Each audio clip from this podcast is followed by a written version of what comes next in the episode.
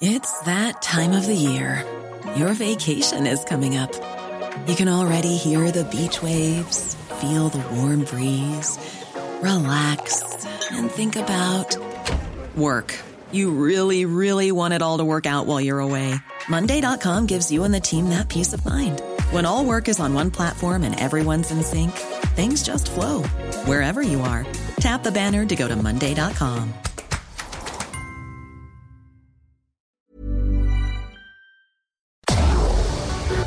Tarde a tarde, lo que necesitas saber de forma ligera, con un tono accesible.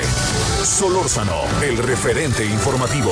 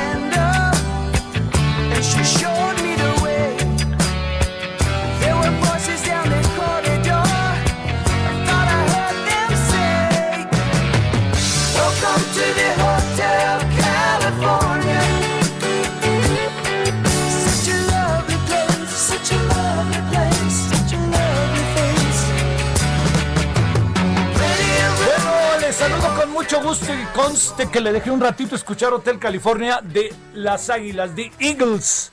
Oiga, yo le voy a contar una historia sobre este, este, una historia muy, muy repetida y muy contada sobre, digo, este, digo para que también tengamos ahí antecedentes. Es una canción muy bonita. Es una canción además que, que- se, se- hizo, se extendió al mundo, ¿no? Esa es la- quizá la forma para poderla entender o para definirla mejor. Pero déjeme contarle algo que mucho tiempo se dijo que en un lugar bellísimo mexicano, si no lo conoce, ojalá lo pueda conocer, que se llama Todos Santos, que está entre eh, el municipio de La Paz, Baja California Sur, y el municipio de eh, el municipio de La Paz, Baja California, y el municipio de San José del Cabo, Cabo San Lucas, allá en la península sur, en la península Baja California Sur, eh, está este lugar. Y este lugar tiene un hotel que se llama Hotel California. Y este Hotel California es un hotel que se hizo muy famoso. No da al mar el hotel, ¿eh? fíjese lo que son las cosas. Da, pero es un lugar, créame, bellísimo y lo han hecho los dueños padrísimo. Entonces durante mucho tiempo se corrió la idea de que habían hecho The Eagles ahí la canción y que por eso el hotel se llamaba, que estaban ahí y dijeron, hacemos el Hotel California y baba.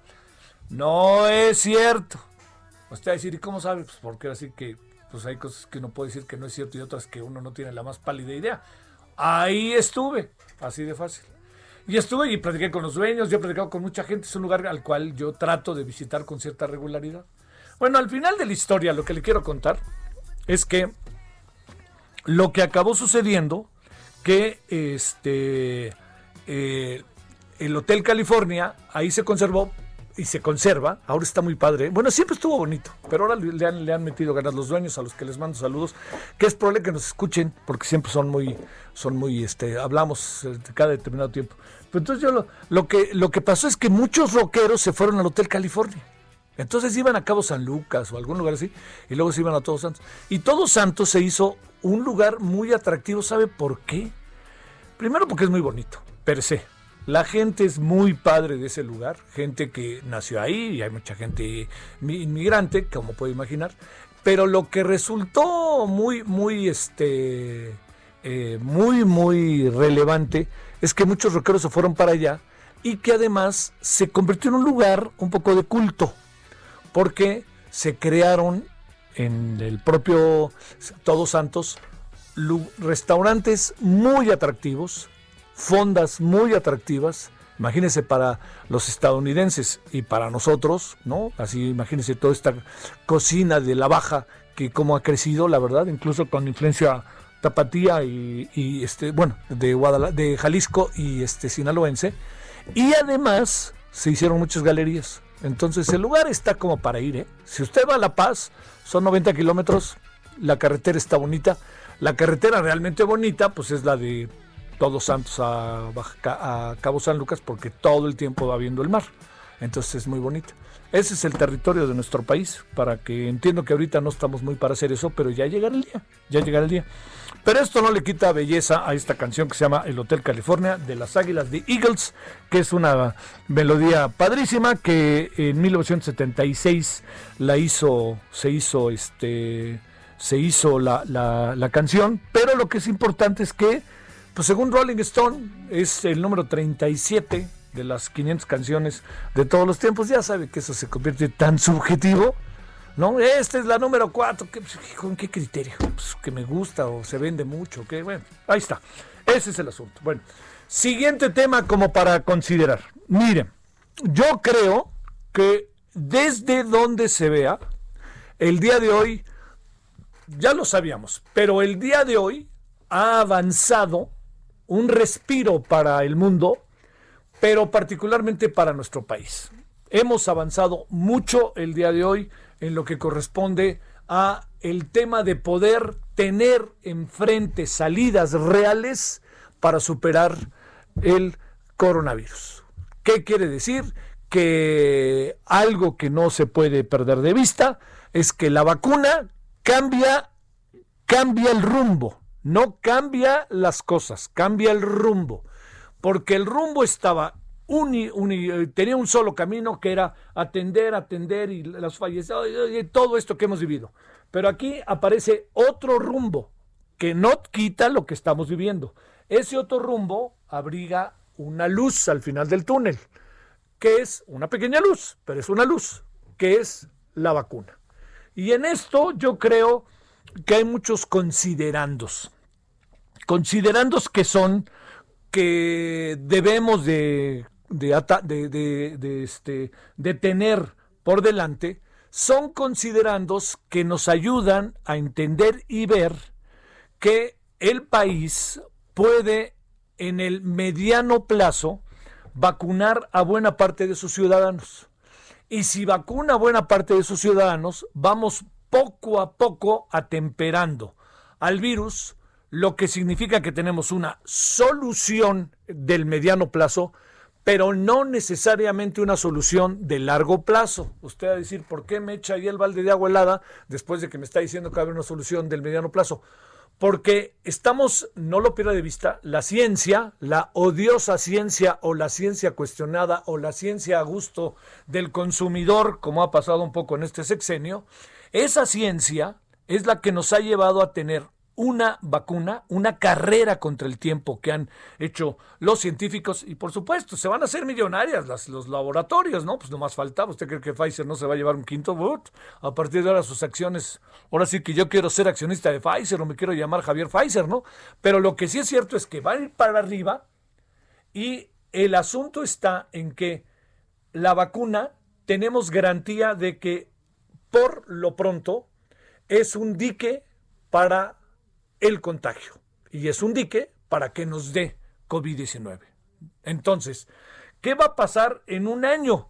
Ese es un asunto que, pues señores científicos, como yo nunca los he menospreciado en mi vida, nunca, más bien al contrario, mm, ahora sí que mi pasado me define, pues le diría, este, lo que tenemos ahí es que vamos a ver qué pasa en un año. Pero por lo pronto tenemos una salida que nos permite echar a andar soluciones. Soluciones que tienen que ver con el desarrollo humano, tienen que ver con el desarrollo económico y tienen que ver con la aplicación de políticas públicas que puedan permitir ya con una circunstancia social mm, matizada, no definitiva, no vamos a volver a lo que estábamos, sino matizada, nos puede permitir avanzar con un rumbo muy preciso hacia nuevos derroteros. Es un gran triunfo. Bueno, va a ser un gran triunfo cuando ya lleguemos, este, se empiecen a aplicar, etcétera. Pero es, hay que reconocerlo. Perdóneme, no le juegue ni al Chairo ni al Fifi en esto. Es un gran triunfo del gobierno de Andrés Manuel López Obrador. Y es un gran triunfo del señor Marcelo Ebrard. Me, me deja, no puedo, le echo ganas, ¿eh? Pero no puedo colocar ahí en el mismo barco al vocero. Porque hoy el vocero, por ejemplo, dijo, este, la- las vacunas, este, con vacuna, eh, las vacunas no. Bueno, no, no quiero decir, pero era, era algo sobre el regreso a clase. No, no me quiero adelantar para no, para no, no, este, era algo así como, este, con vacunas o sin vacunas, este, algo que tiene que ver con regreso a clase. Bueno, yo lo único que digo es que con vacunas o sin vacunas, no le olvidémonos del vocero, nada más le digo. El regreso a clase, por favor, usted no crea que es en enero, no va a ser en enero, le voy a decir por qué. Porque el proceso de vacunación va teniendo diferentes sectores. Por ejemplo, lo más importante, yo creo, es el sector salud. No hay la menor duda, ya lo dijo el gobierno. Pero también hay otra cosa que yo creo, señor presidente, que no, no va por ahí. Usted dijo, yo esperaré mi turno. No, señor, usted no debe esperar su turno. Usted debe casi ir junto con el sector salud. Usted es el presidente de México, señor, y no lo queremos enfermo. Así de fácil. Oiga, me cae bien, me cae mal, es tan secundario eso, más bien, pues vayan a votar los que no estén de acuerdo con él o vayan a votar los que estén de acuerdo con él, así los que no y sí. Pero el presidente, hay, hay personajes de nuestra vida que tienen que ser vacunados. Personajes que juegan papeles estratégicos. Yo le diría secretarios de Estado que juegan papeles estratégicos el secretario de Marina, el secretario de, de, de, la Defensa Nacional, los que están en contacto con los migrantes, los que están en el Instituto Nacional de Migración, todos ellos deben de estar en la lista primera, junto con los, por supuesto, la primerísima es el sector salud, ¿eh? pero luego abajito ellos, e incluso yo colocaría al presidente casi junto con el sector salud, ¿eh? Yo sé que ahorita está diría, no, que se enferme. Sí, que no se enferme, lo que usted quiera. Yo es lo que creo como una estrategia de país, así de fácil. A mí, este, los que gobiernan hoy se van a ir en cuatro años. Así me ha pasado y lo he visto desde que tengo de uso de razón y nomás he visto que llega un presidente, se va y promete un jardín de rosas y viene otro y así. Bueno, ya, eso es lo de menos. Pero lo que no queremos es que un presidente mexicano se pueda enfermar. No puedo, no, no, no, no, ni contagiar. Ya veo lo que le pasó al señor Jaime Bonilla, que me preocupa, el gobernador de Baja California, ¿eh? porque ya está hospitalizado y estuvo con el presidente hace 15 días, ¿eh? allí en Baja California. Acuérdese que hartas porras echaron y todas esas cosas. Ojalá no, no tengamos ninguna consecuencia, ¿no? Ojalá. Y yo espero que no. Pero bueno, para, para cerrar esta parte le diría, es un avance importantísimo el que hemos tenido. Y yo creo que más allá de los devaneos del afamado vocero, que si la vacuna o no vacuna, o que si él quería ponerse la medalla, quien dijo misión cumplida tiene nombre y apellido y se llama Marcelo Ebrard Casaubont. ¿Por qué? Porque él echó a andar toda la maquinaria. Él fue el que se adelantó, él fue el que la vio venir y tuvo el aval del presidente. Y trabaja para el país, pero trabaja para el presidente. Así que creo, ahí tenemos una luz al final del túnel. No del todo, o sea, no es una luz en donde ya nos esté hasta causando, este, tenemos que bajar la vista porque está muy fuerte. No, pero hay una luz. Y pensemos en dos cosas fundamentales. Este es un asunto de mediano plazo, lo que significa que tenemos que pensar, tenemos que seguir qué sucede de aquí al mes de marzo, abril, que esa es la primera parte que yo, consideraría, y la segunda hasta octubre, noviembre. Porque acuérdese, somos en este país 126, 127 millones de habitantes. Y estos 126, 127 millones de habitantes eh, tendremos que ser vacunados casi la mayoría. Y no vamos a ser vacunados casi la mayoría, eso que quede claro, porque no hay manera, en sentido estricto, de que esto pueda pasar. Entonces, dicho lo cual, lo que vamos a acabar haciendo es tener en este momento la posibilidad de que eh, pueda eh, ser vacunado. Una gran mayoría, primero las personas que son responsables directas del contacto con la gente, salud, etcétera. Luego todos los que son este por edad. Ahora sí que yo voy a estar en de los ya le contaré como si usted no tiene mi edad, yo voy a tener 69 el año que entra, entonces me va a tocar estar en la lista y ahora que esté en la lista, pues este ya le contaré qué se siente cuando uno lo lo vacunen, pero yo entiendo también que dentro de mi sector pues seré de los últimos en vacunar. Y también yo el otro día decía algo, ¿no? Quienes este, puedan pagar, quienes puedan pagar la vacuna, yo soy de la idea que la paguemos.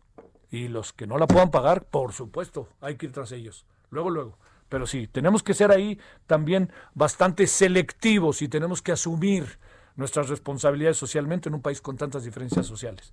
Bueno, a mí me tiene este con, buena cara esto que le cuento. A mí me tiene con buena cara porque yo creo que estamos en un momento que puede ser profundamente interesante, ¿no? Que puede ser un momento en donde, híjole, el país tenga un respiro. Es un respiro el hecho de que estén las vacunas. Es un gran, gran respiro y esperemos, en verdad, yo, lo, yo lo, le quiero reiterar, que, que, que, este, que se logre consolidar el proyecto. El proyecto va, va en buen camino, va en, en buen momento y no dude la otra parte.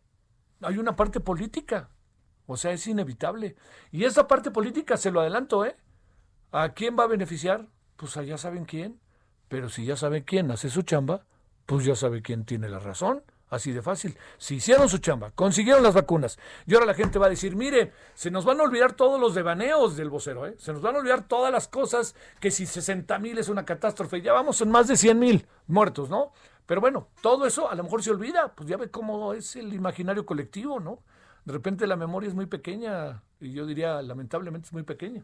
Pero bueno, si eso funciona y entonces resulta que todo lo que estamos diciendo y haciendo nos va bien, pues caray, hombre, no andemos de juguetones y no andemos buscando este lugares que no debemos, sino más bien pensemos en todo lo que podemos en este momento ir para adelante. Así que, bueno, ese es el, el, segundo tema.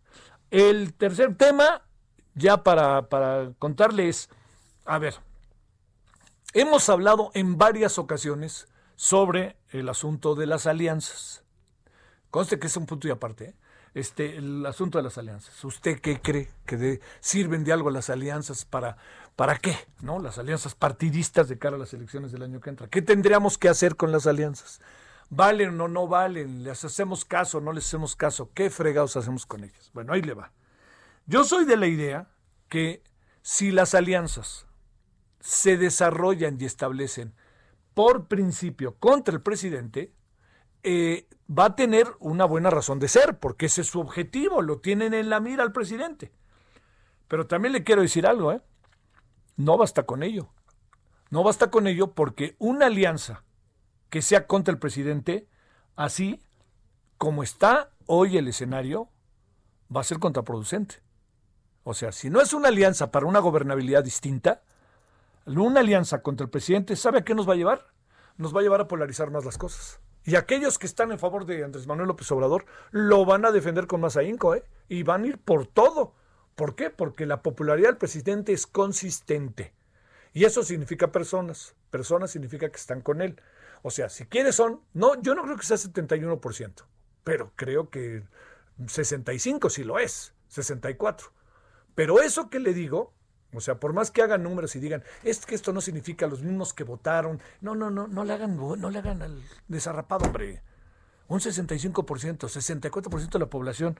Hoy decía Roy Campos que estábamos en 57, pero un 65% de la población en favor del presidente significa personas que están con él. Vamos a suponer que al final el presidente se queda con 10 puntos menos, 55, 58 propio del desgaste natural del ejercicio del poder. ¿Qué significa el 58%? Significa albricias para el presidente. Significa que 58% están plenamente a favor de él. Y eso significa que lo van a defender. Quien está con el presidente puede ir y venir en un porcentaje muy pequeño, pero la fuerza real del presidente tiene una base consistente y esa base consistente lo va a defender. Y lo va a defender donde sea Vea usted las redes, vea usted de repente cómo las cosas se llevan como a niveles muy casi ya sabía límite, vea usted cómo se manifiestan y dicen cosas. Eso no lo perdamos de vista, porque eso está entre nosotros. Así que si la alianza es para tratar de acabar con el presidente, pues yo le diría no no van no va a pasar, no van a pasar la prueba. Yo creo que para pasar la prueba se necesitan muchas otras cosas. Por ejemplo, se necesita entender para qué las alianzas. Las alianzas, ¿qué buscan? Buscan, pues evidentemente, ganar elecciones. Buscan colocarse en un mejor proceso eh, dentro de una elección. Pero también buscan gobernabilidades diferentes. Pero si lo que quieren es, es agarrar al presidente y decirle, mire, ya está en evidencia usted, pues lo, lo pueden hacer, ¿eh? En una coyuntura se da. Y hay una tercera variable, hay una segunda variable en lo que le digo como este segundo punto con el que iniciamos esta tarde. ¿Sabe cuál es esa? ¿Qué pasará en cada uno de los estados de la República Mexicana? O sea, el presidente es nacional, es, eh, está omnipresente, pero ¿pesará el presidente en la elección de Coahuila? ¿Pesará en la de Sonora? ¿Pesará en la de Baja California Sur? ¿Qué pesará más en el ánimo de los votantes? El presidente, lo que está viendo con su gobierno, los resultados que le ha dado el gobierno, que sea del PAN, que sea del PRI, que fuera PRD en el caso de Michoacán. ¿Qué, qué estará viendo? Pues ahora sí, ¿qué estará viendo el ciudadano? Y ese es el gran determinante. Yo le recuerdo algo que vale la pena no perder de vista. Yo sí creo que el peso de los gobernadores, de los presidentes municipales, es altísimo en los estados. Coahuila e Hidalgo nos dieron una muestra de ello, junto con otra variable. ¿Sabe cuál fue la otra variable? Que resulta que Morena pensó que solo con la marca, dicho de otra manera, como otros, como algunos equipos de fútbol que piensan que solo con la playera van a ganar, pues no. Morena pensó que solo con la playera iban a ganar, pues no. Con la playera no se gana, ¿eh? Así de fácil, aunque se llame Morena. Y Morena, feliz y contento, dijo, vamos, vamos Hidalgo y Coahuila, claro, hombre, ahí tenemos a López Obrador y vamos a ganar. Mangos, no se gana así, se gana con movilidad social y con trabajo político, aunque se llame Morena. Y algo que puede ser es que Morena ya aprendió esta lección.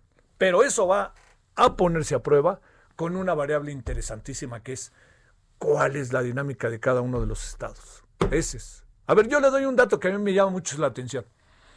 Quien era gobernador de Querétaro terminó su gestión cerca del 60%, 65% de aceptación del PRI. ¿Quién cree que ganó en Querétaro? El PAN. Uno dice, ¿pero cómo ganó el PAN si el PRI traía 65% de aceptación con su gobernador? Sí, pero esto es una prueba de que las dinámicas locales empiezan a ser un voto diferenciado de parte de los ciudadanos. Se va a poner bueno, yo diría que si se pone a las vivas la oposición y hace alianzas inteligentes, no se puede tan fácil en la vida hacer borrón y cuenta nueva ¿eh? con la política, porque cerraría con una última variable y no me diga que no, una variable que está entre nosotros. Y esa variable es que el pasado condena a la oposición.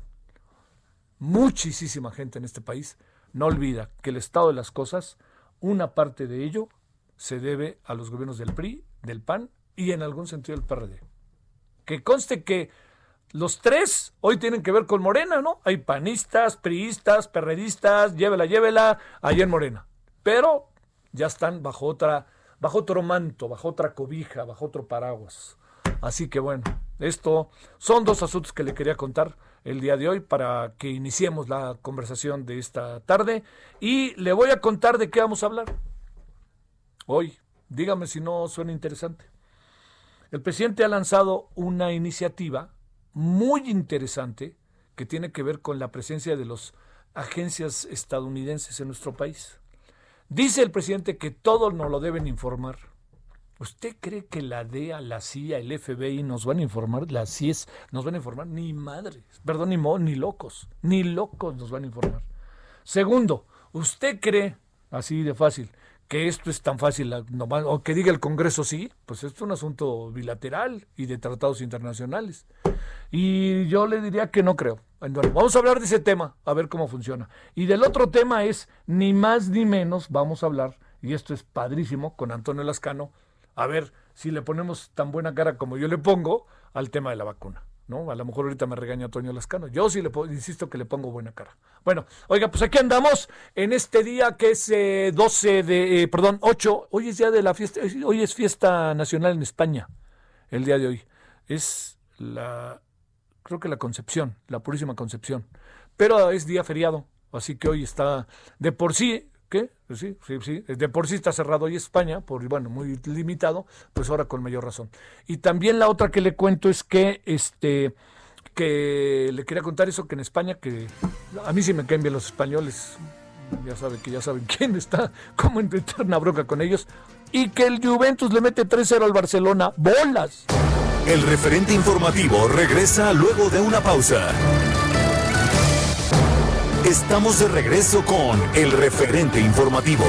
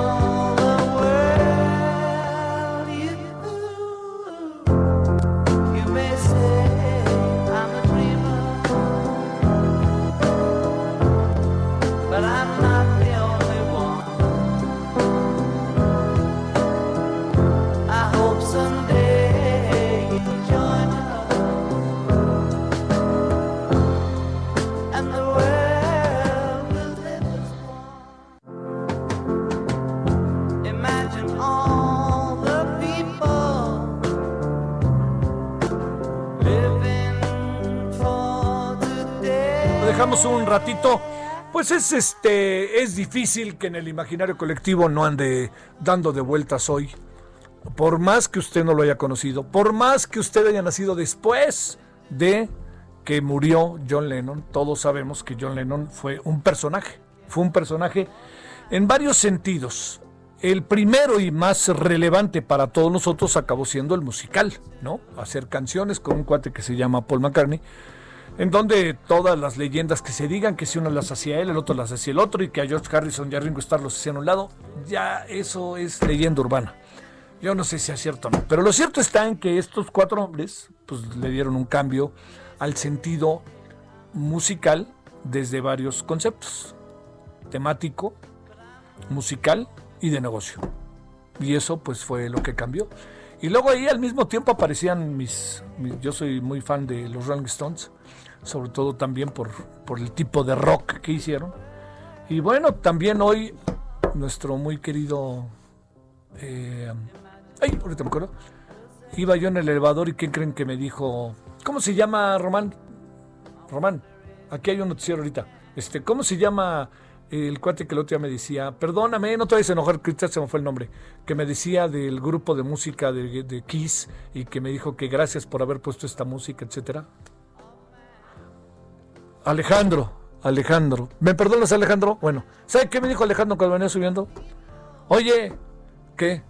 Hoy se cumple años de muerto del cantante de Pantera. Fíjese también, es cierto.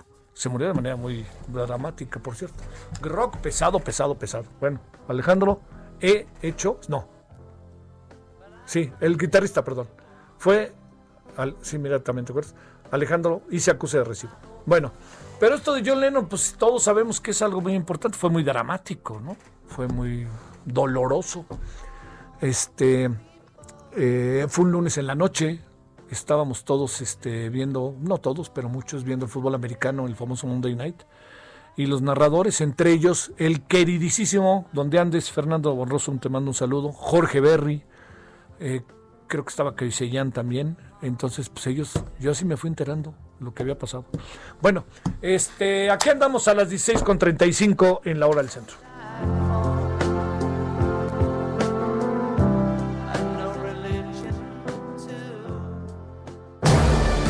Solórzano, el referente informativo.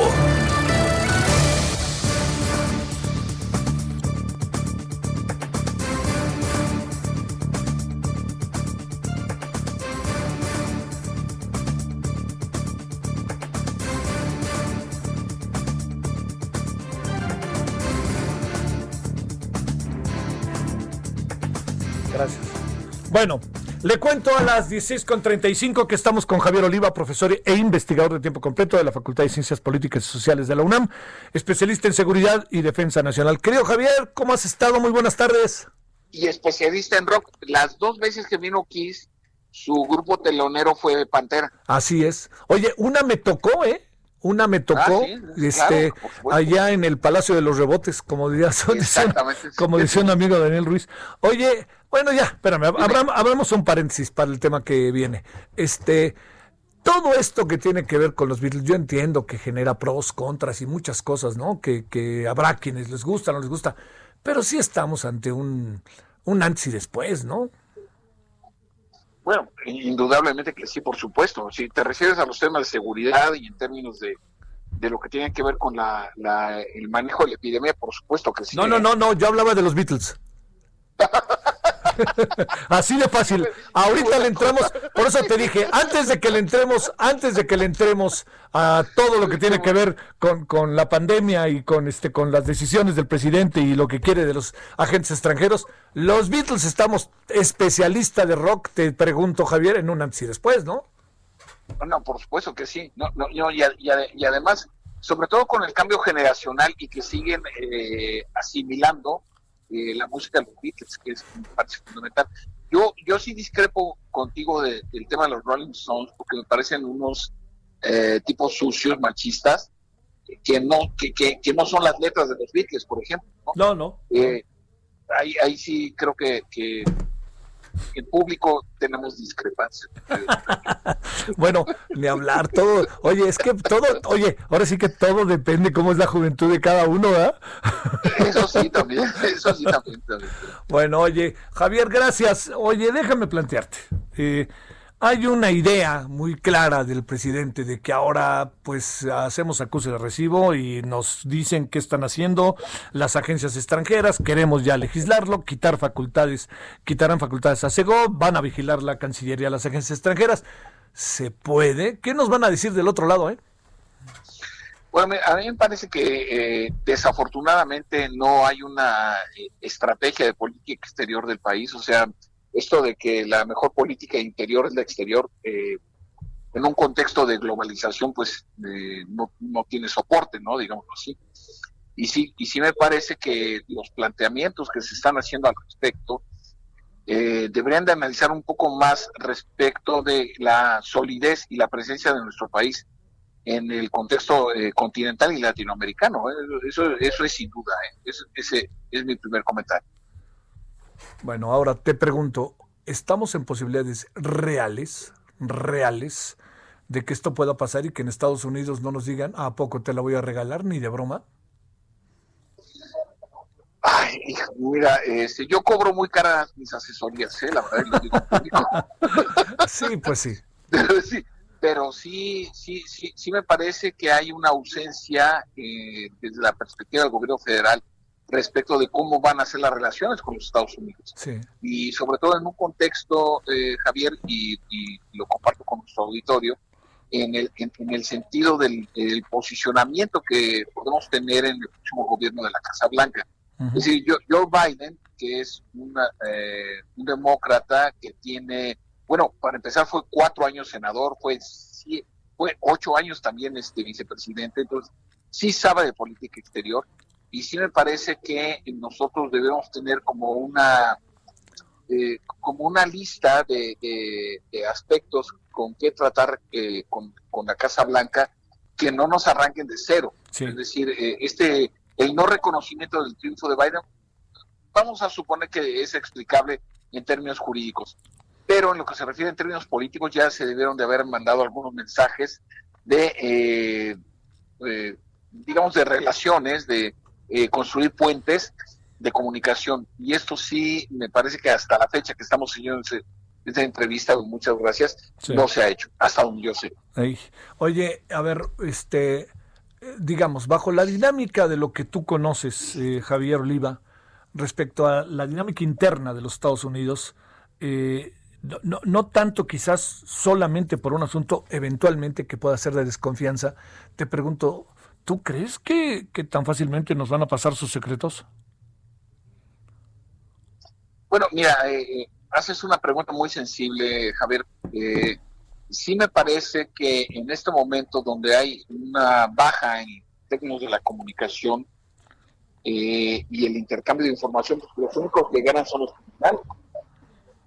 Vamos a de la- es decir, en el sentido de que no hay protocolos de confianza, no hay protocolos de intercambio de información, pues eh, realmente quienes salen ganando son los, son los delincuentes.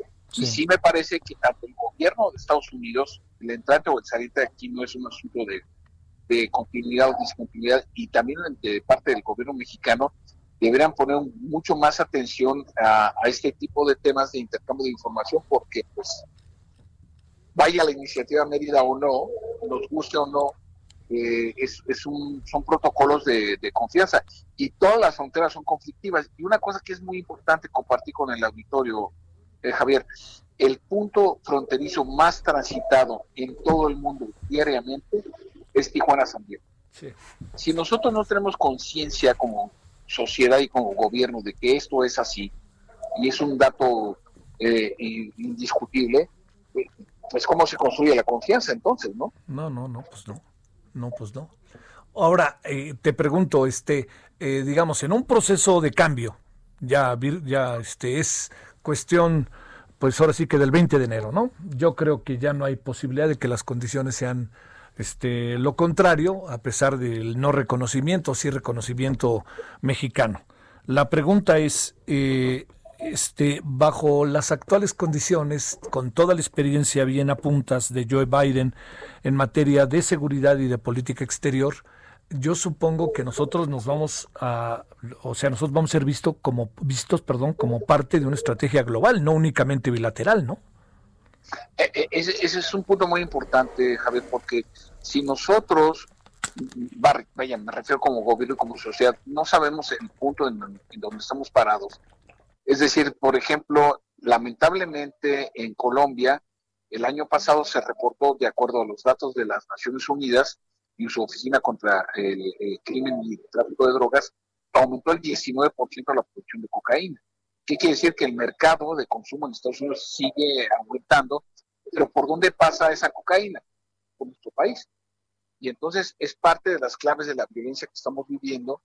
Y si nosotros, como insisto, como sociedad y gobierno, no asumimos esta posición crítica de la que estamos viviendo, pues eh, difícilmente nos vamos a poder entender con el nuevo gobierno estadounidense, que además eh, el Senado, hasta donde parece, por primera vez desde hace 18 años, lo van a controlar el mismo partido, los republicanos en la Cámara de Representantes, para nosotros Cámara de Diputados, y también en la Cámara de Senadores. Entonces, eh, ese es una gran ventaja para el presidente Biden, pero también es un mensaje político para nuestro país en el sentido de cómo se van a dirigir las cosas. Híjole, esto es muy importante, ¿no? Porque, digamos, eh, entiendo que eh, lo, lo platicamos, creo que hace algunos días, este, algunas semanas, Javier. Entiendo que, eh, a pesar de este no reconocimiento y de toda esta ambigüedad muy propia de, del gobierno en, en esta materia, ¿no? De a unos sí los reconocemos y a otros no, y uno no queda muy claro cuál es el criterio entre una cosa y otra, pero entendiendo que, que, puede haber eh, inconformidad, disgusto o miradas un poco extrañas de parte de Estados Unidos, de los demócratas y de Joe Biden a México y a su presidente, supongo que esto se arreglará, ¿no? Pero a la hora de que se sienten, ¿se empiezan a pasar cuentas de estas cosas o no? ¿O cómo funciona, eh? Bueno, eh, yo, yo lo que he aprendido, lo que he leído, es que claro que se pasan cuentas, por supuesto. Por supuesto que se pasan cuentas y además, eh, si nosotros pensamos o analizamos eh, el equilibrio de poderes en Estados Unidos, donde Biden, que no se va a presentar a la reelección, va, es una expresión un poco cotidiana, pero va a pisar el acelerador, en, en virtud de que no se va a presentar a una reelección. Y eso sí es muy importante para darle celeridad a ciertas eh, prioridades que tiene y sobre todo, yo sí, yo, sí, yo sí creo que en términos de América Latina va a haber un, replanteamiento en términos de las prioridades del, gobierno en la Casa Blanca. Y ahí sí, sí creo que el, el gobierno mexicano, el gobierno del presidente López Obrador, debiera tener un poco más articuladas sus eh, prioridades en la agenda bilateral porque de otra manera estar eh, dependiendo de las circunstancias o de lo que pueda ocurrir en una coyuntura, pues eh, nos coloca en desventaja. Javier. Sí. Eh, ¿Tienes la impresión, acorde a lo que alcanzas a apreciar, ver, información, que estemos haciendo algo en esa materia o estamos simple y sencillamente acomodándonos ya que llegue el momento en que se reconozca al gobierno de Joe Biden? Ah, eh, eh, te respondería con los nombramientos de hoy en la mañana. ¿Así? O sea, de, de, de los cambios que hubo en el gabinete mexicano. Sí, exacto, o sea, me refiero a la improvisación. O sea, si, si no hay si no hay un planteamiento estratégico, Sí, que pues, me parece que no está, sí. que, que es evidente, eh, so- somos parte de un, de, un, de, un con- de un contexto y unas fichas internacionales en donde me parece que el gobierno mexicano no se da cuenta de lo que estamos haciendo. Yo regreso a la frase de la mejor política interior es la exterior. Era una frase de Lenin, por cierto. ¿Es incierto lo que viene o, o, o se acaban arreglando o qué presumes que puede pasar? Hijo, eh, yo, yo asumiría que hay una posibilidad de una política exterior más articulada, en donde México sí asuma lo que es el puente de ser Latinoamérica y que los intereses colectivos terminen siendo un punto de inflexión, pero ojalá y así sea, ¿no? Digo, tenemos eh, cuerpo diplomático exterior muy articulado, muy profesional, Sí, sí. y que en, en esos términos pues eh, planteen en la agenda. A ver, hay, eh, Javier, hay creo que tres latinoamericanos en el gabinete de Joseph Biden. Sí, O sea, sí. no es menor la cosa. O sea, No, no, y, a- y en altos cargos, ¿no? En cargos muy no, no, estratégicos. en el gabinete. Entonces, Sí, claro. con, esa, con esas cartas hay que jugar. Incluso, digo, pa- parece algo como coloquial, pero habla en español. Sí. y sobre eso hay que jugar. Ojalá, ojalá y en, en el gobierno mexicano, en las áreas eh, correspondientes, tengan este estos elementos de análisis para tomar decisiones en ese sentido.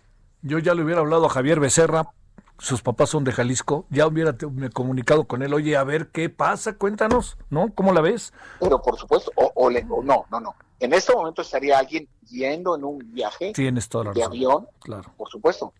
Y Pero- traigo esta agenda confidencial y platicamos. No, y además tú imagínate que, que, que la embajadora eventualmente lo hiciera, pues este es un movimiento, por más que tenga cierta autonomía, en falso para el presidente, ¿no? El presidente sigue en lo mismo, ¿no? ¿Al- ¿Cuánto supones que acabará reconociendo a Joe Biden?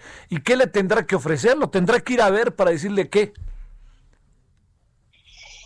Híjole, mira, el, el primer encuentro de un presidente mexicano con un presidente estadounidense eh, data de eh, Porfirio Díaz y el presidente Taft. Sí, muy famoso.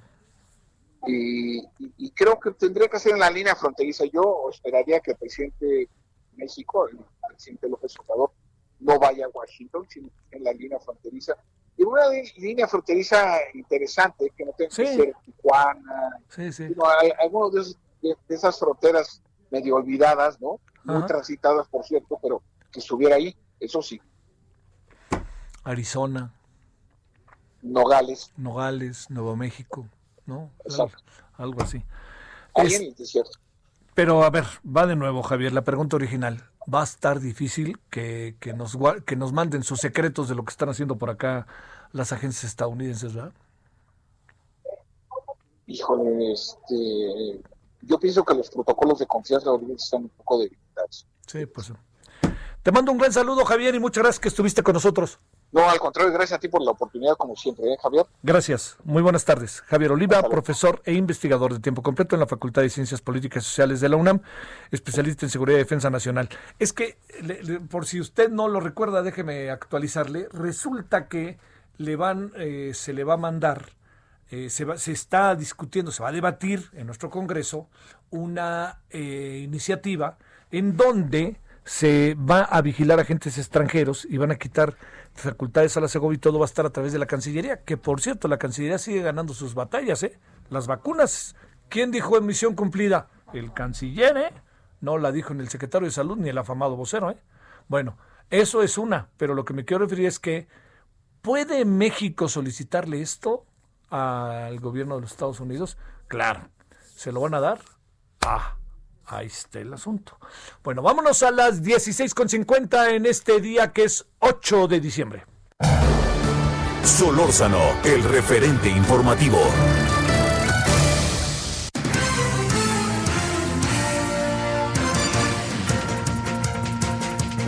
¿Dónde andas, Misael Zavala? Buenas tardes. Buenas tardes al auditorio. Pues hoy el presidente de la Junta de Coordinación Política del Senado, Ricardo Monreal, apresuró las modificaciones a la Ley de Seguridad Nacional para acotar la labor de agentes extranjeros en el país, para que esta misma semana estas iniciativas, eh, esta iniciativa enviada por el presidente Andrés Manuel López Obrador sea aprobada en el Pleno. El senador morenista envió ya la iniciativa a todos los grupos parlamentarios de la Cámara Alta para que la analicen y también la turnó a las comisiones de gobernación y estudios legislativos segunda para que sea dictaminada y en esta misma semana sea subida en el Pleno. Cabe recordar, Javier, que esta semana, a partir de mañana, miércoles, jueves y viernes, el Senado de la República estará sesionando de manera presencial, donde se prevé que estas modificaciones a la Ley de Seguridad Nacional eh, eh, sobre este tema de agentes extranjeros, pues sea avalada. Aclaró eh, Monreal también que las 10 modificaciones a esta Ley de Seguridad Nacional no ocasionarán ningún diferendo con otras naciones, ya que en todos los países existen regulaciones específicas para la labor de los agentes extranjeros y a grandes rasgos, Javier, pues esta reforma a la Ley de Seguridad Nacional precisa que, bueno, toda información que los agentes extranjeros estén recabando aquí en el país, en territorio mexicano, deba ser eh, pues enviada a partir de un informe eh, que estará recibiendo la Cancillería mexicana, es decir, eh, la Secretaría de Relaciones Exteriores será la encargada de eh, llevar a cabo eh, pues esta una base de datos donde contengan todas eh, las investigaciones que estén realizando agentes extranjeros y esto se da pues después de que el, el secretario de la Defensa Nacional Salvador Cienfuegos pues fue detenido en Estados Unidos y bueno el gobierno mexicano no conocía la información por la que se le estaba acusando al exsecretario de la Defensa Javier. Bueno, ahí estamos en un verdadero enigma, mi querido Misael, porque está bien la reforma en el papel, pero ¿qué nos van a decir del otro lado? Vamos a ver, bueno, esto tiene que ser discutido ya y todavía no tenemos relación con el nuevo gobierno, entonces en eso andamos, ¿no? Así andamos, así andamos. Gracias, Misael. Gracias Javier, gracias al auditorio. Bueno, vamos, eh, antes de la pausa le cuento, a ver, eh, esta, en la noche de hoy a- en el análisis político tenemos ahí como varias cosas. Primero, bueno, vamos a hablar del tema de las vacunas, ¿no? Vamos a tratar de presentarle una especie de ABC para que usted sepa cuándo eventualmente le puede tocar, ¿no? Y cuándo, a partir de cuándo, de estos temas que sabe que son importantes, ¿no? Así que requieren de una, de una revisión detallada. El segundo gran tema que, que tenemos, que, bueno, no, no necesariamente en orden, es el tema que va de la mano de las alianzas. ¿Qué significan? Hoy en la, al inicio de la emisión le dábamos ahí algunos, algunas perspectivas y puntos de vista, pero qué significan las alianzas, por dónde eh, pueden ir en términos también de nosotros, ¿no? ¿Qué tanto nosotros queremos una cosa, queremos otra cosa este, para el país? Así de fácil, ¿no? Para ponerlo fácil. Eh, usted, ¿Usted le da el visto bueno como ciudadano a una alianza PRI-PAN-PRD? ¿Usted le da el visto bueno a una alianza que se ratifica? Partido Encuentro Social, Partido del Trabajo y Partido Verde Morena. Es interesante eso, ¿eh? No crea. Yo entiendo que de un lado las cosas no se ven bien, pero del otro no creo que se ven tan bien, muy bien que digamos, ¿no? Entonces, ese es un asunto ahí como para pensar y sobre todo no perdamos de vista la relevancia que tiene el marco de la ley, es decir, echar la ley por delante para que la ley sea lo que nos rija para todo este tipo de nuevas determinaciones que quieren tomar los partidos políticos. Bueno, entonces vamos a la pausa y estaremos con eso. Y en esta segunda hora vamos a hablar de las vacunas. Antonio Lascano, ya lo traemos ahí en la línea.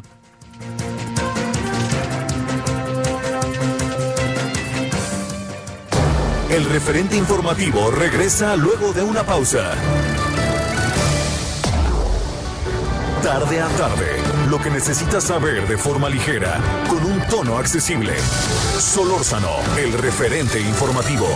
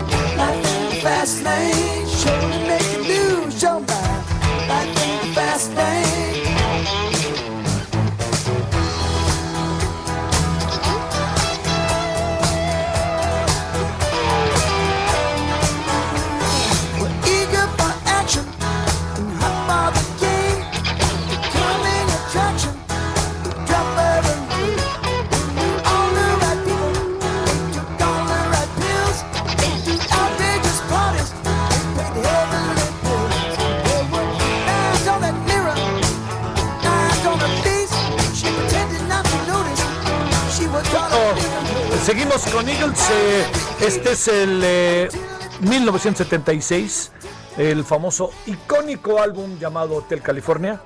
Life in the First Line es este lo que estamos escuchando. Pues dicen que, no sé, que el álbum es el número 37 de los 500 mejores. Ya sabe que eso siempre de que es el número, no, no, que yo soy el mero mero, eh, me cuesta mucho trabajo, ¿no? ¿Quién es mejor? Messi o Cristiano, pues, pues hoy metió dos goles Cristiano y no metió ninguno Messi en el partido que estaban jugando entre ellos, así que pues que todo depende como lo quiera ver, ¿no? En, en- en el partido de vuelta resulta que Messi metió tres, y pues, todo depende, es un asunto muy relativo. Pero siempre nos da por, por las comparaciones inevitables. Bueno, vámonos a las 17 con 2 en la hora del centro.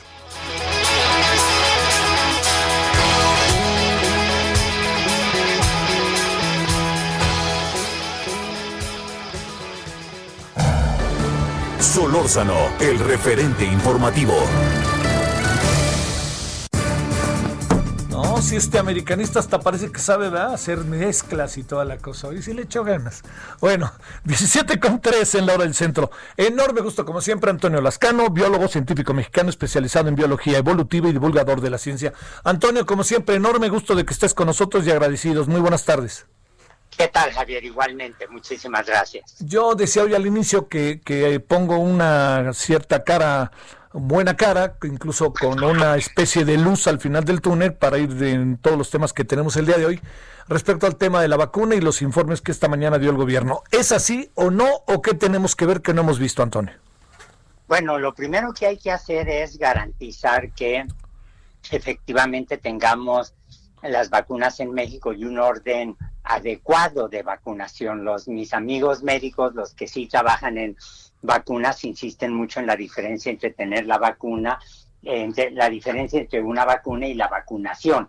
Eso es especialmente importante, ¿no? En segundo lugar, yo creo que el optimismo está justificado, pero en modo alguno se debe eh, transformar en un abatimiento de las precauciones. De aquí a Ah, que claro, tengamos un claro. número grande de personas vacunadas para tener la inmunidad de, de rebaño, la inmunidad de grupo, va a pasar mucho tiempo, ¿no? Por un lado. Y por otro lado, este, yo creo que lo que hay que tener muy claro es que hay que evitar la politización de la de la vacunación. Sabemos, son rumores, son filtraciones de los debates que hay en el seno del gabinete sobre si vacunas sí o otras medidas de precaución, sobre este la distribución de las vacunas, etcétera. Pero hoy se anunció una un plan de, de vacunación contra COVID-19 que es perfectamente lógico, pero que no tiene nada excepcional. Esto no lo inventaron las autoridades de salud mexicanas. Esto es un consenso internacional de cómo debe ser vacunada la gente. Hay diferencias pequeñas con otros países. Por ejemplo, aquí en México, en la, en la etapa primera, que empezaría ya dentro de muy poco, eh, a quienes hay que vacunar es al personal de salud, camilleros, médicas, médicos, la gente que trabaja en los laboratorios, los intensivistas, eh, técnicos, etcétera, ¿no? Eh, eso es muy claro. Y en segundo lugar, en febrero se dice el personal de salud restante y personas de 60 años o más. Eh, entiendo que se van a empezar las vacunas en la Ciudad de México y en Coahuila. Y me dicen un amigo que sabe de estas cosas que lo que ocurre es que en Coahuila está desenfrenado el número de, de personas infectadas. Lo que evidentemente se quiere hacer es abatir la presión sobre los hospitales.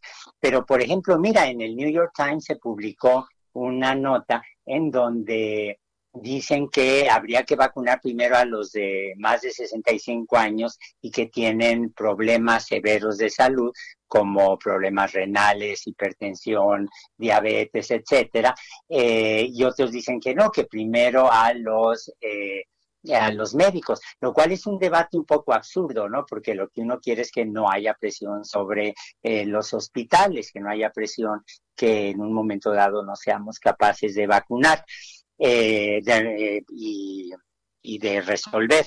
Ahora, la idea es ir bajando poco a poco las edades de, las, de los grupos que reciben las vacunas. Y aquí habría que decir también que hay dos grupos que por, el, por lo pronto quedan excluidos, aunque en el programa de vacunación dicen que en la etapa quinta es en junio del 2021 a marzo de 2022, pero hasta donde yo sé, y créanme que he seguido la literatura con cuidado, eh, todavía no se ha experimentado ninguna de las vacunas ni con púberes ni con niños, Claro. ni con mujeres embarazadas. Claro. Este, no hay ninguna razón en principio para suponer que, que puedan provocar daños este, o tener consecuencias indeseables, pero no, eh, no hay reportes científicos de experimentación, de observaciones con la vacuna en estos grupos, ¿no? Ajá. Oye, agrego otro, otros sectores, por ejemplo, personas que tuvieran eh, alguna enfermedad. Estoy pensando desde una enfermedad tan, tan brusca, ¿no? Como es el, el, el, el VIH, por otra parte, personas que tuvieran eh, cáncer o personas que tuvieran estos síndromes de autoinmunidad. ¿Tienes una idea ahí? ¿Hay algo que podamos ahorita ir descubriendo o no? Bueno, mira, te puedo decir categóricamente por los artículos que se han publicado Sí. que las personas que tienen VIH, aunque no estén del todo controladas, este, las personas con eh, cáncer y las personas, eh, los asmáticos, pueden recibir la vacuna sin sin mayor complicación. No. Eh, fíjate que subrayé que tengan el VIH controlados. De hecho, son Sí. personas a quienes no se les ha observado este, mayores complicaciones con la infección hasta ahora. El problema, como sabemos, es que los medicamentos para los pacientes que necesitan eh, antirretrovirales, que tienen VIH-Sida, no han estado disponibles para todos. ¿eh? Entonces, ese es un problema nada trivial. En el caso mexicano habría que agregar un problema eh, social de pavor, que es la violencia que hay. Eh, creo que alguna vez platicamos tú y yo, no me acuerdo si al aire, sobre lo que comentaba un colega de la universidad, en el sentido de que las vacunas eh, y su distribución entran prácticamente en el rango de seguridad nacional y por lo tanto tendrían que ser vigiladas, supongo que con el ejército o una cosa así, eh, por un lado. Ahora, por otro lado, si lo que la gente va a recibir es la vacuna de Pfizer, hay una estadística que no es buena, en la que es muy importante insistir, y es que la experiencia que se tiene con los refuerzos, con vacunas que necesitas refuerzo, como por ejemplo la del tétano, es que luego la gente ya no va con la primera se quedan vacunados y ya no van. Entonces, creen que ya, ya están libres de problemas y ya no se presentan a la segunda dosis. Eso pasa con, creo que con la hepatitis B, no estoy muy seguro. Pero, pero ese es un problema severo que va a exigir una enorme disciplina de parte de los pacientes y un seguimiento constante de parte de la del personal de salud. El otro, y esto vale la pena contrastarlo con la situación inglesa, en donde ya dicen que están listos para eh, próximas semanas, en cuanto se apruebe la vacuna de AstraZeneca, de Oxford AstraZeneca, que ya ven que hubo estas pequeñas eh, confusiones que al final no fueron tan graves, pero muy prudentemente decidieron en rearrancar todo el proceso de valorización. Allí están pensando en vacunar este, eh, con las dos vacunas, Sí. no porque duden ni la de eh, la de Pfizer ni la de eh, Oxford AstraZeneca, sino para aumentar el, el- la respuesta inmune al máximo. Claro. Y por último, eh, lo que es importante es también tener claro que en México, gracias a la extraordinaria labor de don Guillermo Soberón, del doctor Cumate, cuando fueron secretarios de salud, gracias a ellos, no a las, no a los no a los secretarios de no al secretario de salud actual, en México sí hay una cultura que acepta la vacunación en contraste con lo que ves en otros países, como en Estados Unidos, en donde se cree, la estadística de hace un par de semanas es que más del 50% tendría muchas dudas sobre vacunarse o no. Hay campañas que yo califico como de, si no criminales, cuando menos irresponsables, donde se miente sobre los efectos de las vacunas y esto ha llevado a figuras públicas como el, el expresidente Obama, el expresidente Ford, el expresidente no, Bush y algún expresidente más. Clinton, sí, sí. Clinton, efectivamente, decir que ellos se van a vacunar en público para convencer a la gente que lo haga, ¿no? Oye, a ver, eh, eh, déjame no, no, no quitar el dedo renglón con el tema de los autoinmunes. De eso sabemos poco, ¿verdad? De eso sabemos poco, pero hasta ahora eh, no hay ningún eh, resultado que indique que no haya que haya alguna razón para no aplicar la vacuna. Ahora, eh, en general, lo que yo he oído de la gente que trabaja en vacunas, por ejemplo, en la comisión de la UNAM sobre coronavirus, de mis colegas médicos, de mis amigos médicos, es que eh, eh, va, a haber, va a haber que mantener una vigilancia de unos dos años sobre la población, pero hay que recordar que cuando tú te metes una sustancia extraña al cuerpo, así es. hay gente que es alérgica a las aspirinas. Tengo un amigo que es alérgico al paracetamol, que a los médicos los dejó muy sorprendidos. Eh, hay gente que es alérgica a las amalgamas de, eh, para las tapaduras dentales, ¿no? Qué cosa. Entonces, eh, to- todo cosa que tú le metas al cuerpo tiene que ser con una supervisión médica, Sí, ¿no? sí, sí. A ver, ahora, eh, digamos, eh, dijiste hace rato algo, este, Antonio, que repito, ¿no? Que me pareció importantísimo. Que esto no sea en contraparte como para empezar a aligerar las medidas. Pregunto, eh, ¿hace bien la CEP en ir anunciando que el regreso presencial puede darse en donde hay semáforo amarillo y en donde hay semáforo verde? Mira, a ver, la Secretaría de Salud ha sido extraordinariamente prudente Sí. en, en términos de eh, la reapertura de las escuelas. Yo entiendo, acepto, comprendo la, eh, la desesperación, la preocupación que hay porque los niños estén tomando clases en su casa, pero sobre todo en los primeros meses no nos podíamos arriesgar. No nos podíamos arriesgar porque en ese momento no era claro que los niños efectivamente parece que tienen menos receptores AC2, no han sufrido el envejecimiento, es el término que se le da del sistema inmune, etcétera. Eh, los niños tienden a tener una carga viral más reducida, tienden a ser menos contagiosos, voy a usar el término así tal cual, Sí. este, tienden a contagiarse menos.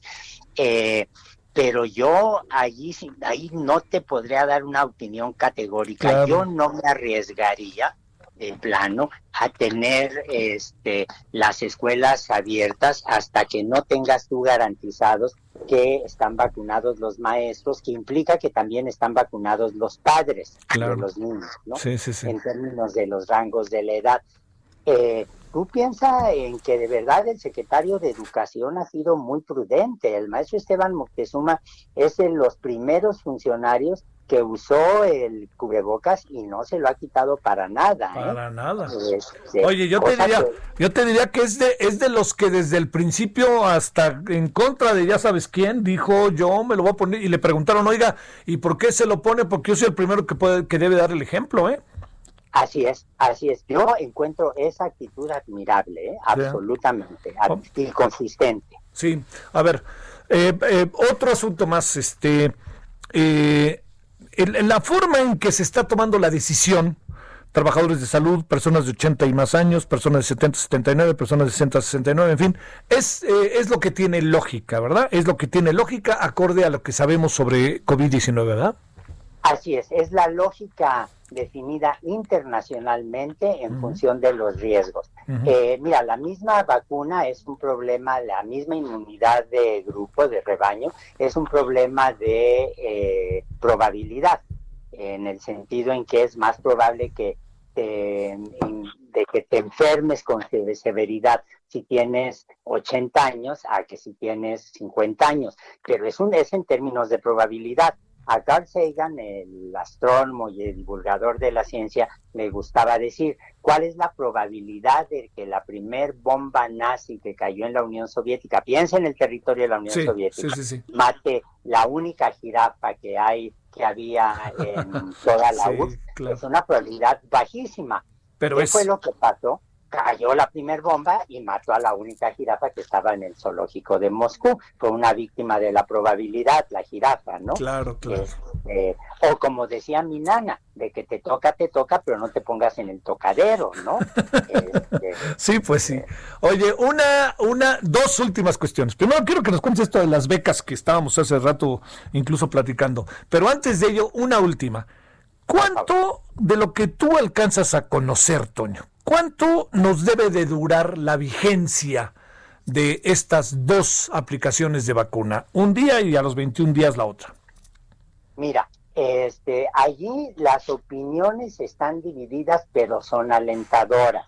Eh, hay, eh, eh, hay una realidad y es que nadie que tenga una infección provocada por los coronavirus que nos infectan cada, cada invierno, ¿no? Cada, cada año, que se, pues si no te cuidas se pueden convertir en un problema severo, pero que en términos eh, generales te duran más o menos un año, este, duran eso, entre ocho meses y un año.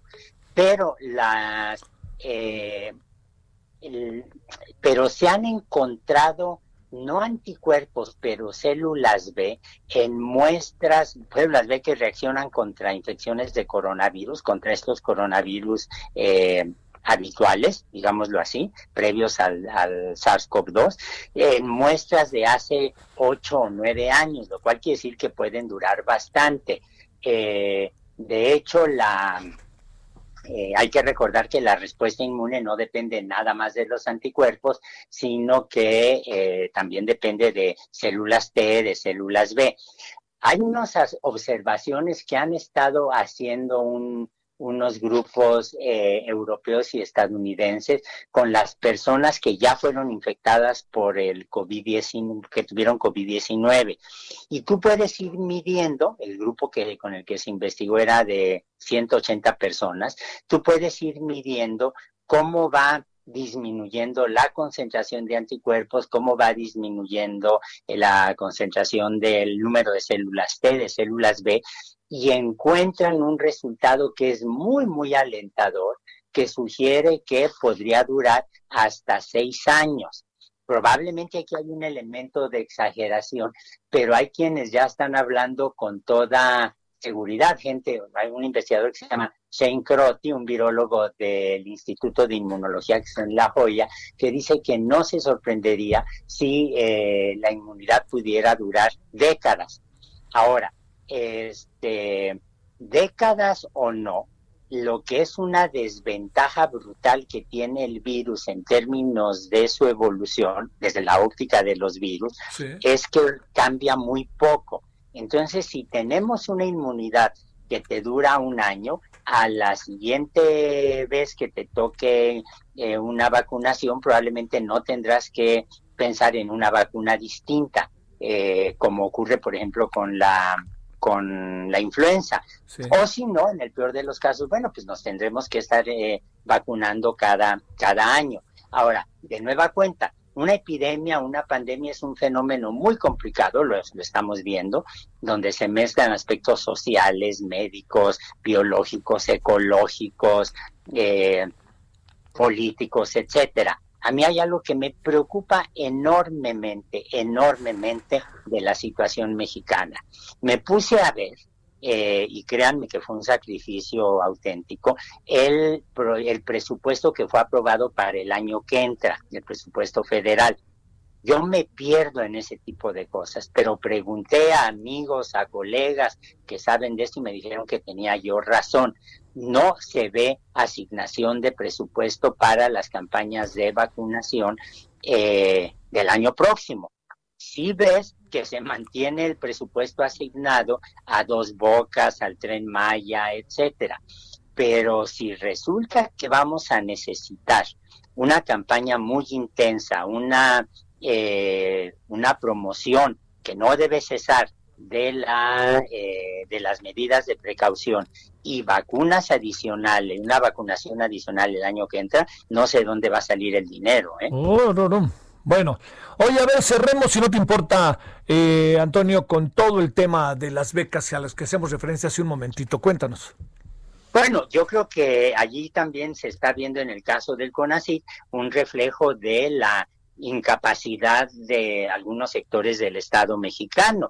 Eh, hoy se anunció por parte del CONACYT, le ha pasado a estudiantes que conozco, a dos estudiantes de mi laboratorio, que no les iban a poder pagar la beca este, este mes, sino hasta el próximo mes, lo cual me parece de una irresponsabilidad brutal porque los becarios tienen el compromiso de dedicarse de tiempo completo a sus estudios y por lo tanto no tienen ingresos extras. Y resulta que se retrasa el dinero que les dan. Los becarios son gente adulta que pueden tener hijos, esposa, esposo, compañeros, yo qué sé, y esto no es un problema trivial. Ahora, tampoco es raro, porque hay que recordar que eh, hace unas semanas el pago del Sistema Nacional de Investigadores también se retrasó. Corrieron toda suerte de rumores, pero pasaron bastantes días antes de que se depositara el dinero. Dinero que no es una dádiva, dinero que no es una dádiva, sino es la obligación del Estado mexicano a formar y apoyar grupos de investigación para resolver problemas como la ecología, la contaminación, el transporte o las epidemias, por un lado. Por otro lado, lo que yo creo que es importante subrayar aquí es que en estos dos años de eh, en que el CONACIT ha estado dirigido por la doctora Álvarez Bulla, hemos tenido números apabullantes de renuncias, de conflictos internos, del despido de Sí, sí. eh, funcionarios de carrera que sabían cómo hacer las cosas. Eh, no estoy hablando nada más en términos políticos, sino de experiencia directa. Yo soy, porque me gané el amparo formal, miembro de la comisión evaluadora del área de químico-biológicas del Sistema Nacional de Investigadores. El desorden administrativo que había era brutal.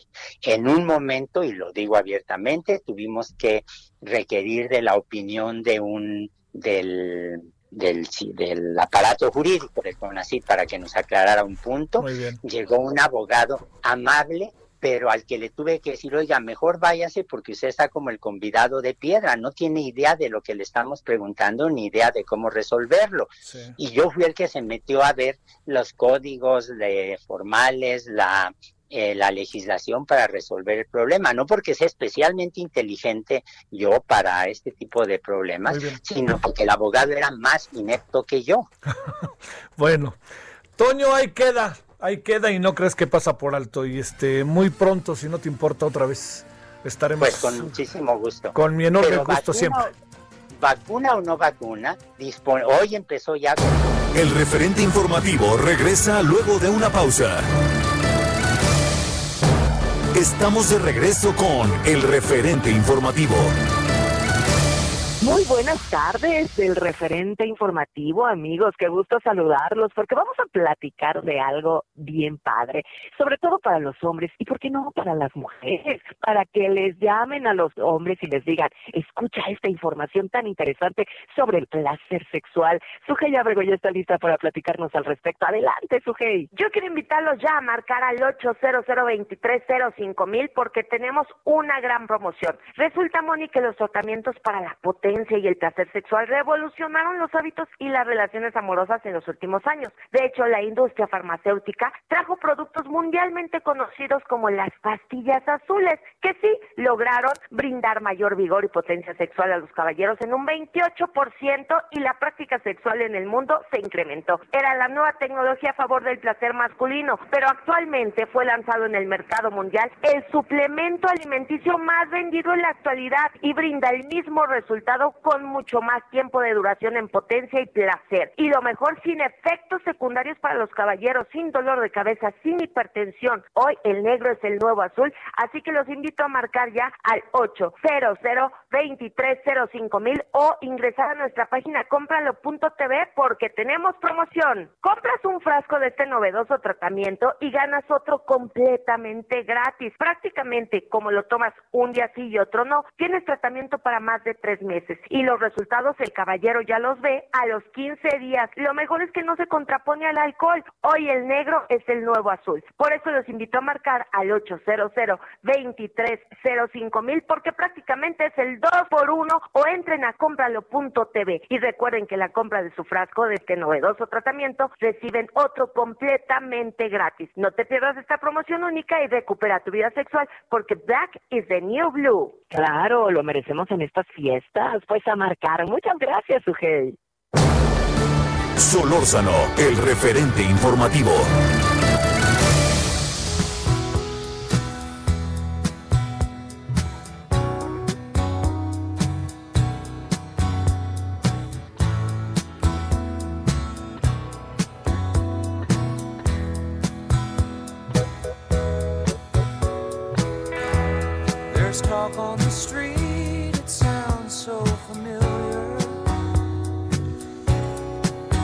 Sigamos escuchando hoy a The Eagles. Hay varios reclamos de por qué escuchamos a The Eagles a pesar de que sea un grupazo. Hoy que cumplió años de muerto John Lennon, pero pues ya sabes, yo no gobierno. Yo gobierno aquí adentro, pero allá afuera, pues ya sabes, ¿no? Ya ni qué le cuento. Bueno, son ahora las 17.32 en la hora del centro. Even.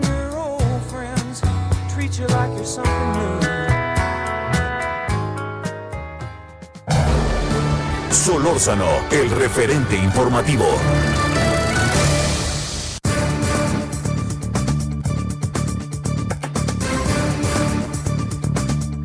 Oiga, yo entiendo que andamos como con un poquito de ánimo distinto por el tema de las vacunas. Yo le pediría que no perdamos de vista lo que no debemos dejar de hacer, ¿eh? Por favor, déjeme ser este, enfático, insistente y decirle que no, no, no, no, no le juguemos al desarrapado, ¿no? Como luego se dice, no le andamos dando vueltas ahí, ¿no? Al asunto démosle, echémoslo por delante y tengamos, no, no bajemos la guardia ni tantito. La plática con Antonio Lascano ahorita me parece que fue muy ejemplificativa de las cosas que todavía están por delante. Para aquellos que andan pensando que hay que regresar a clase presenciales, no se les olvide que el semáforo, digamos, para una, para una situación de esta naturaleza, es muy importante la coordinación de salubridad y ellos van a determinar vía la Secretaría de Salud qué es lo que se debe hacer. Y hay cosas muy interesantes. A ver, podríamos en enero regresar a clases presenciales si tenemos, si hay estados con semáforo verde, muy probablemente, muy probablemente.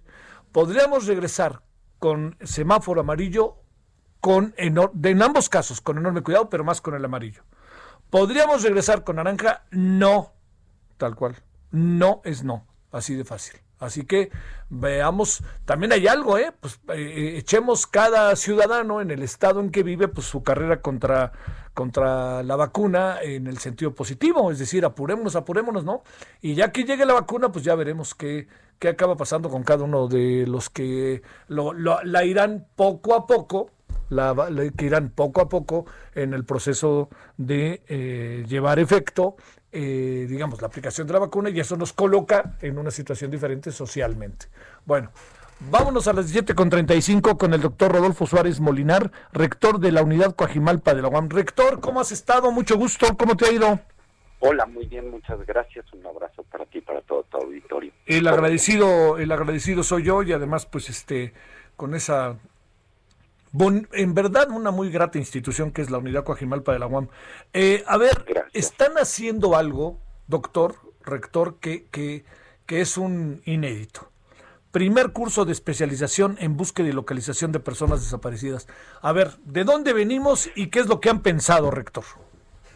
Bueno, es un primer curso que forma parte, digamos, de una serie que, que estamos pensando con miras a un diplomado cuya característica más importante es que las víctimas de desaparición forzada, las, las familias en este caso, eh, participan en calidad de especialistas, no solamente, digamos, para la documentación de sus casos o eh, en calidad de, de alumnas o alumnos, ¿no?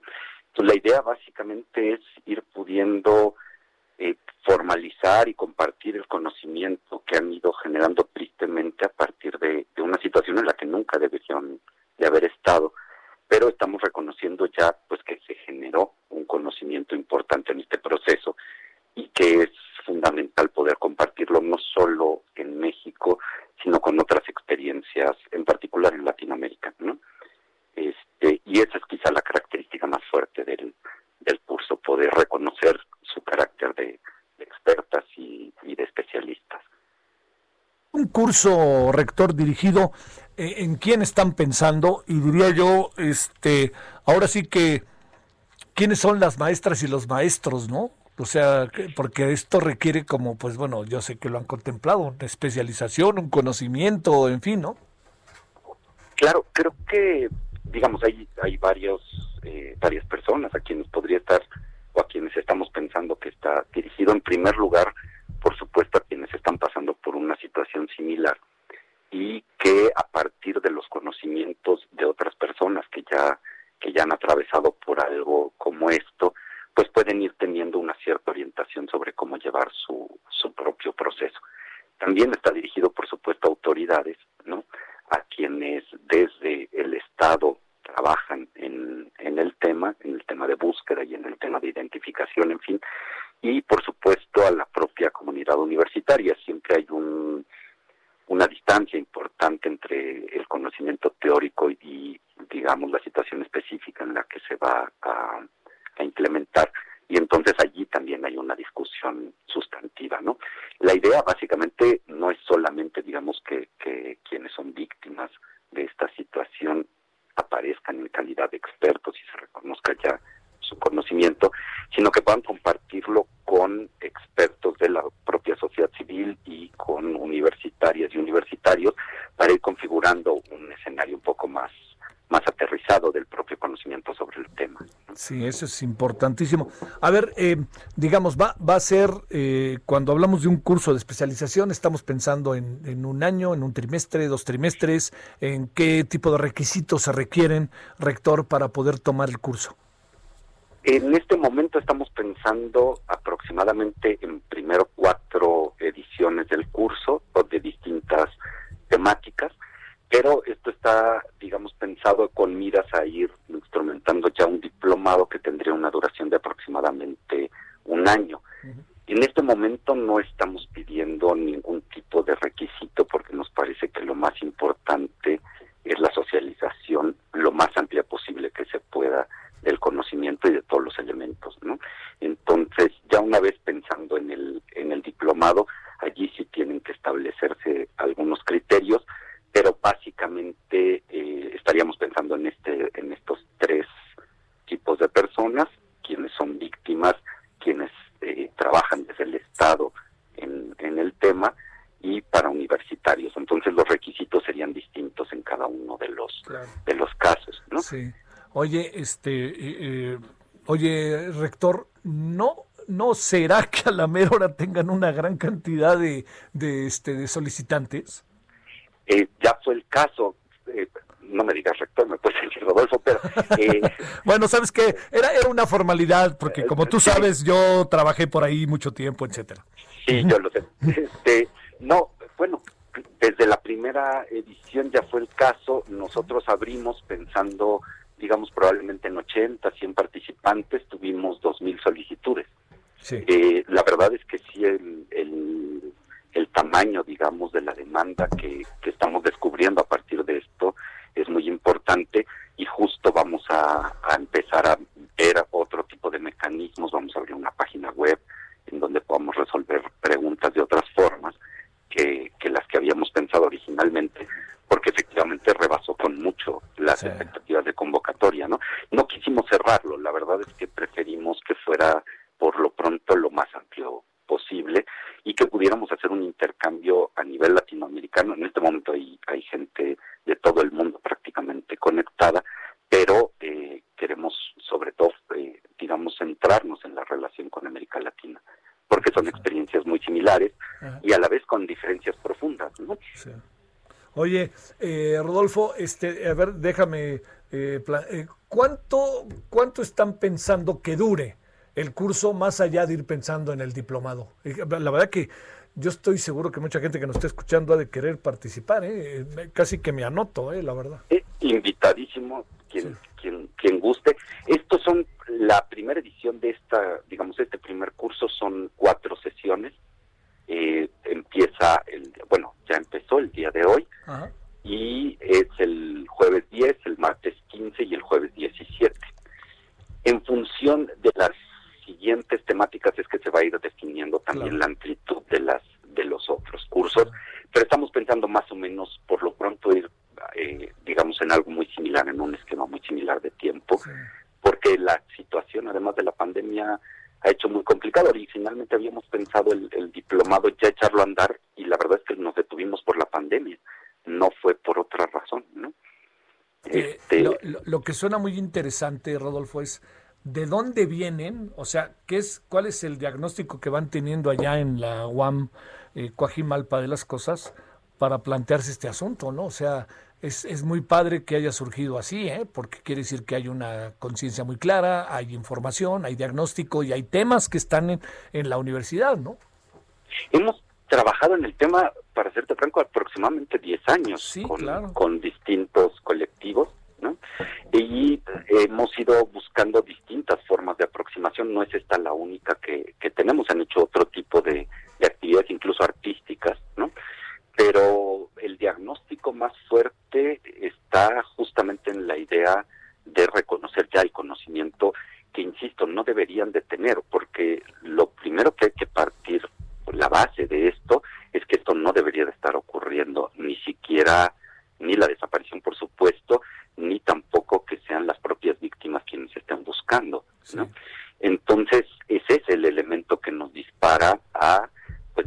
reconocer esta situación y en ese contexto replantear pues cuál es la función de la universidad Claro. eh, eh, ante una tragedia de este tamaño, ¿no? Oye, ¿cuesta?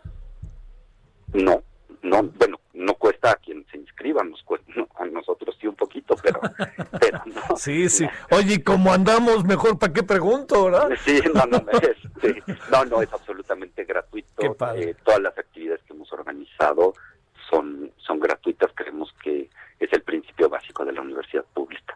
No, hombre, es que fíjate, la verdad, este Rodolfo, con la experiencia que propia de lo que uno hace, he tenido en, en poder conversar con colectivos, el grupo Solecito y muchos otros, uno, qué, qué bueno que están haciendo esto realmente. no- Cuando lo vimos, yo inmediatamente dije, hay que hablar con ellos, a ver, a ver qué podemos hacer, pero realmente es un, es un paso adelante. Y mira, eh, llevan 10 años en el tema, eh, Rodolfo. Sí, sí, sí, la verdad es que ha sido un trabajo pues muy delicado porque la situación lo es también, pero porque implica redefinir a la universidad un poco, ¿no? O sea, sí implica repensar cuál es el lugar que la universidad tiene en una tragedia de esta de esta naturaleza. Sobre todo implica, sabes, como reconocer que la universidad no tiene ni los instrumentos ni el conocimiento para atenderla y reconocer quiénes sí. Oye, fíjate, además te cuento que yo fui de los que en un primer momento estuve muy cerca de doña María Herrera, de don María Herrera, Claro. y, y eso, híjole, me acuerdo, fue, fue rudi, sigue siendo durísimo, pero bueno, doña María tiene ahora una, una vida que más o menos ahí va compensando con todas las difíciles momentos que ha vivido. Bueno, pues este, Rodolfo, yo te agradezco. ¿Cómo va la UAM Coajimalpa?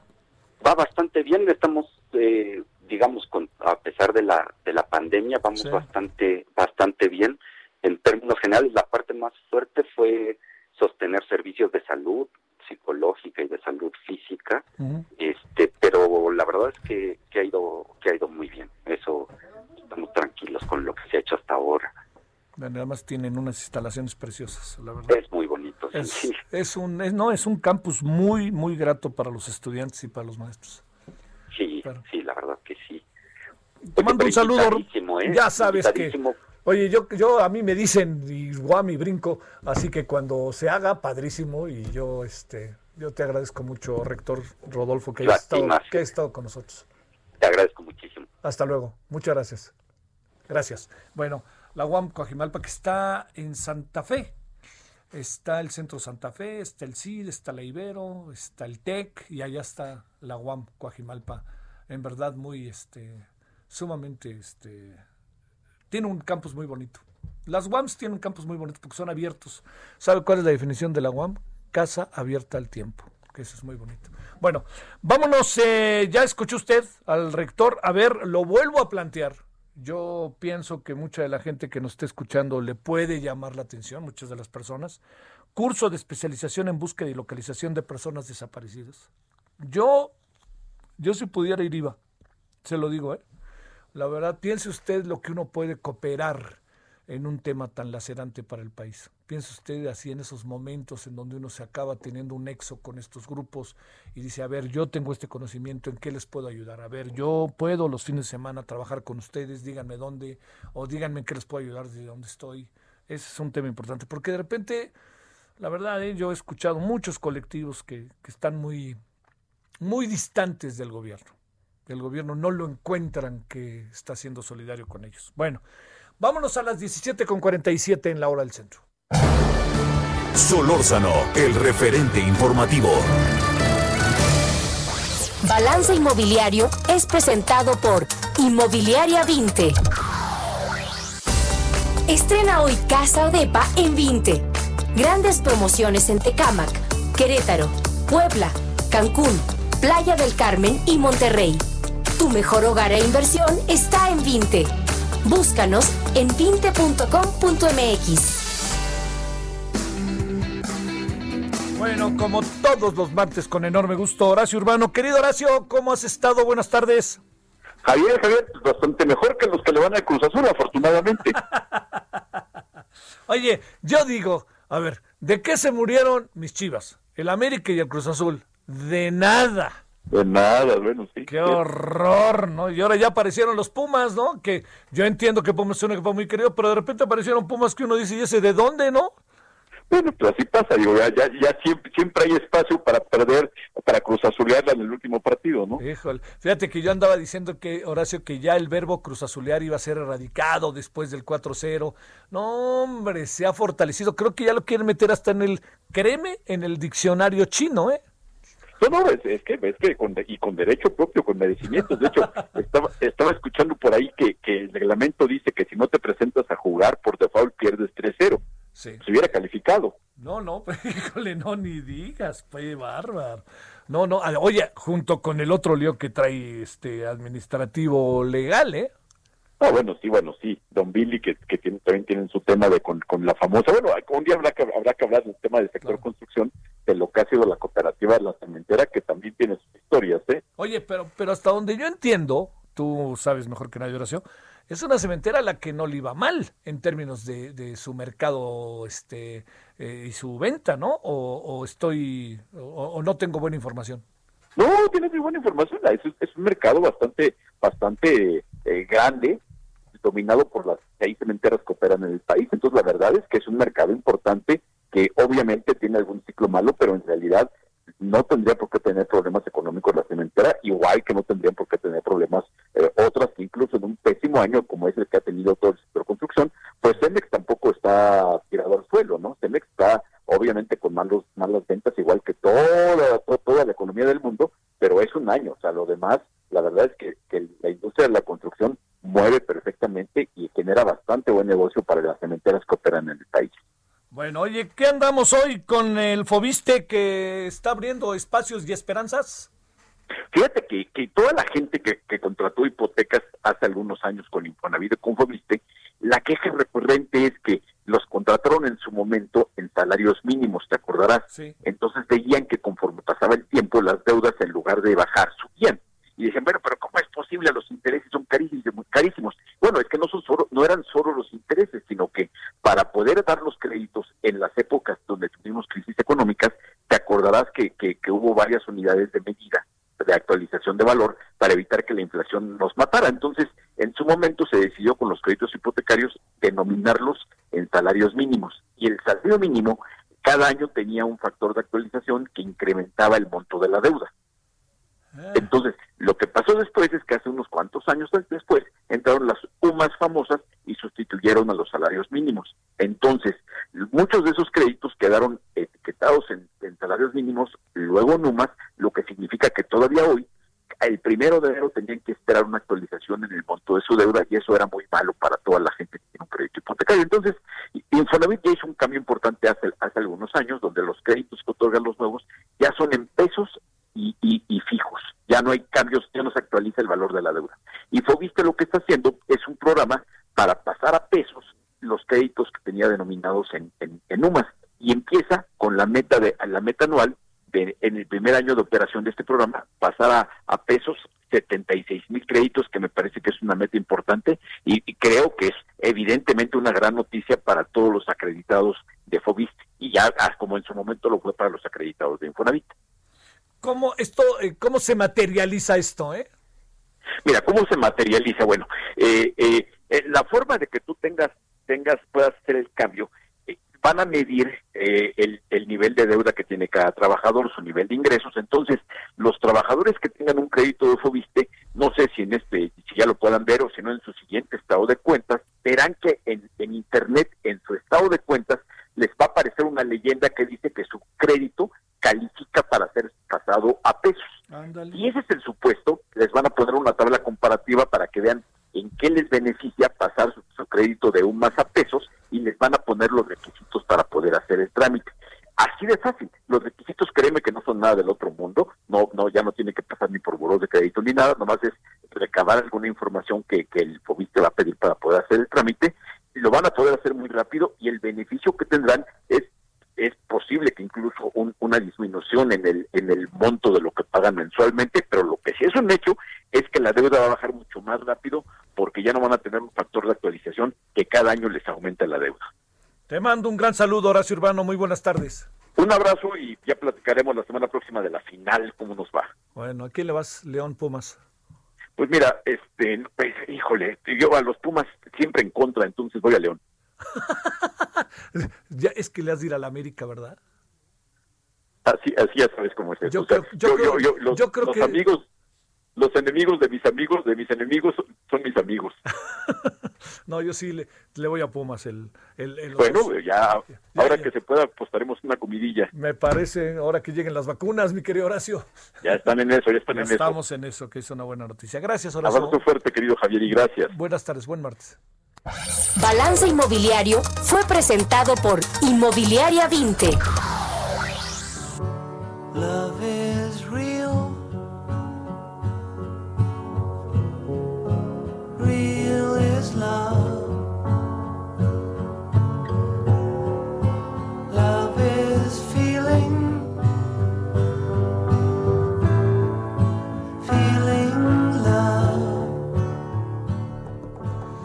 Es lo que fue y es lo que significa el paso del tiempo, John Lennon y sus canciones muy profundas.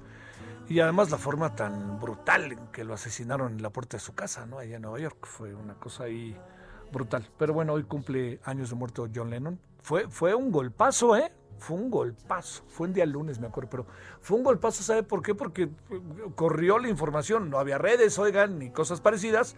Y todo el mundo de repente estaba. Y luego la gente se fue a- auténticamente a, a remolinar eh, ahí en la calle Pensilvania para, para tratar de estar presente. Bueno, nos vamos, este, lo esperamos a las 21 horas en Hora del Centro. Buenos temas esta noche, ojalá nos acompañe en Heraldo Televisión, análisis político. Por lo pronto, buenas tardes, sígale por aquí, adiós. Hasta aquí, Solórzano, el referente informativo. Ever catch yourself eating the same flavorless dinner three days in a row? Dreaming of something better? Well, HelloFresh is your guilt-free dream come true, baby. It's me, Kiki Palmer. Let's wake up those taste buds with hot, juicy pecan-crusted chicken or garlic butter shrimp scampi. Mm. Hello Fresh. Stop dreaming of all the delicious possibilities and dig in at HelloFresh.com. Let's get this dinner party started.